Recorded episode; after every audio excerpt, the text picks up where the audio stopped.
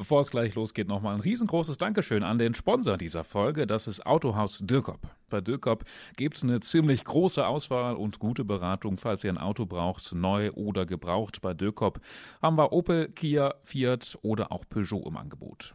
Und zum Beispiel auch den neuen Opel Astra oder Corsa Electric. Auch die könnte man sich da einfach mal anschauen. Autohaus Dürkop gibt es zweimal in Braunschweig, aber auch online zu finden unter www.dürkop.de mit UE geschrieben. Da könnt ihr zum Beispiel auch bequem Probefahrten vereinbaren. Also vielen Dank an Autohaus Dürkop. Hi und herzlich willkommen zu 5 nach 5, euer News Update der Braunschweiger Zeitung für die Region Braunschweig-Wolfsburg mit Christina und Lukas und das sind heute unsere Themen. Ein 16-Jähriger wird in Braunschweig von anderen Jugendlichen mit einem Messer angegriffen. Dennis Schröder verspricht eine mega fette Halbzeitshow bei den Basketballlöwen. Und heute Abend Fernseher einschalten. Auf Vox geht es nämlich um einen Mordfall aus dem Kreis Gifhorn.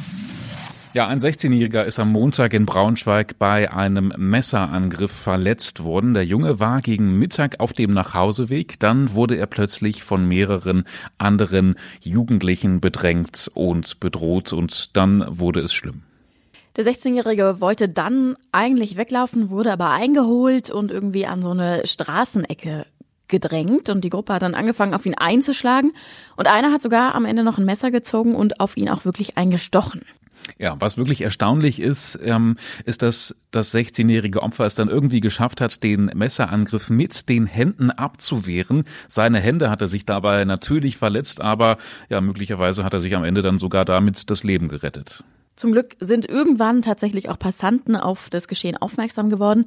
Die Angreifer haben das wiederum mitbekommen und sind dann in alle möglichen Richtungen erstmal abgehauen. Ja, alle Täter sind anscheinend noch nicht gefasst, aber am Abend sind dann später noch zwei Jugendliche in der Notaufnahme eines Braunschweiger Krankenhauses gelandet.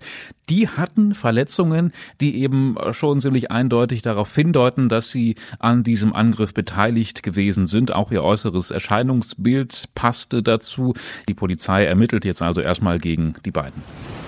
Eintracht Braunschweig ist sauer auf die Braunschweiger Zeitung oder genauer gesagt auf einen Artikel von unserem Kollegen Leo Hartmann.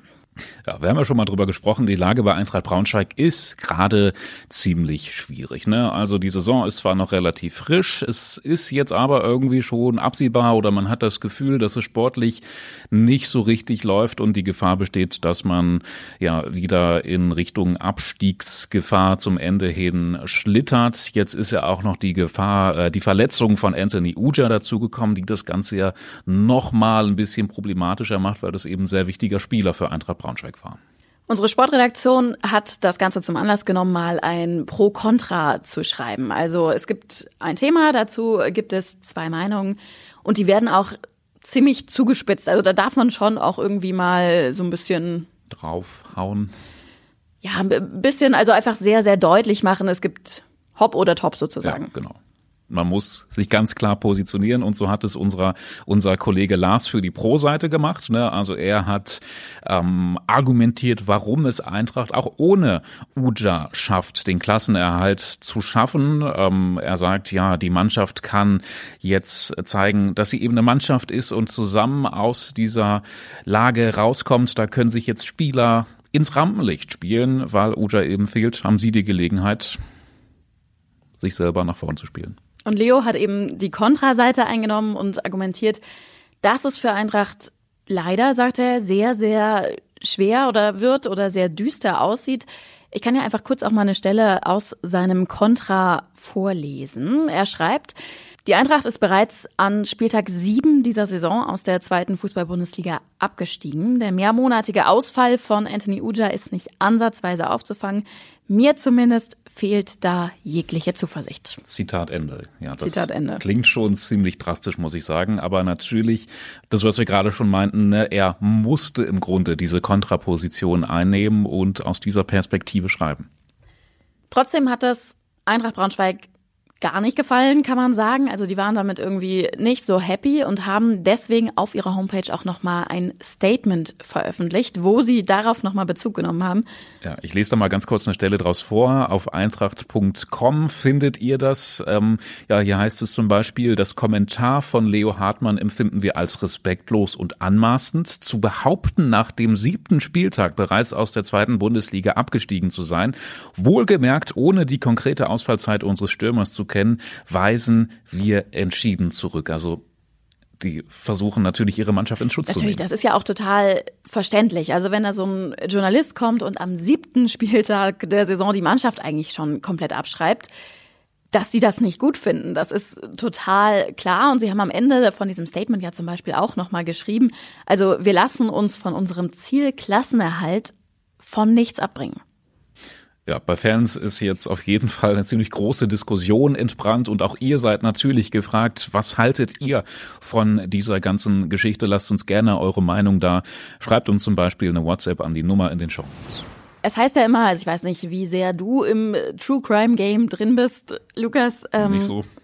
Geht so. Also man sagt ja immer, jeder Ermittler hat irgendwie so einen Fall, den der einen nie loslässt, den man im schlimmsten Fall niemals gelöst bekommt. Und zumindest also für den früheren Kripo-Chef aus Gifhorn, Jürgen Schmidt, trifft das auch zu. Also es gibt genau einen Fall, den er nie lösen konnte. Und der hat auch echt bei uns in der gesamten Region schon seit Jahren oder nicht nur bei uns in der Region, auch bundesweit hat er für ordentlich Aufsehen gesorgt. Ja, das kann man auch durchaus nachvollziehen. Weihnachten 1994 hat eine Reiterin zwischen Eikost und Thune im Landkreis Gifhorn eine Leiche gefunden, brutal ermordet und dann in einem Wasserloch abgelegt. 25 Jahre hat es gedauert, bis zumindest geklärt werden konnte, wer diese namenlose Frau war. Sie hieß Zakia Mansur und kam aus Tunesien. Was eigentlich mit ihr passiert ist, ist aber bis heute unklar. Der Fall war zum Beispiel auch schon in verschiedenen Sendungen, die sich eben mit solchen ungelösten Fällen oder Cold Cases befassen, zum Beispiel auch bei Aktenzeichen XY. Und heute Abend eben ist äh, er Thema bei der Doku Die letzte Spur, die Cold Case Ermittler, die läuft auf Vox. Recht spät heute Abend, 22.15 Uhr, verspricht aber richtig spannend zu werden, denn auch der Sohn von Zakia kommt in dieser Doku zu Wort. Sie hatte den damals, als sie nach Deutschland gekommen ist, 1994, Anfang Dezember, also ganz kurz vor ihrer Ermordung, vorübergehend eigentlich bei seinen Großeltern gelassen. Mhm. In Österreich? Und in Tunesien. Also so, sie kam aus Tunesien.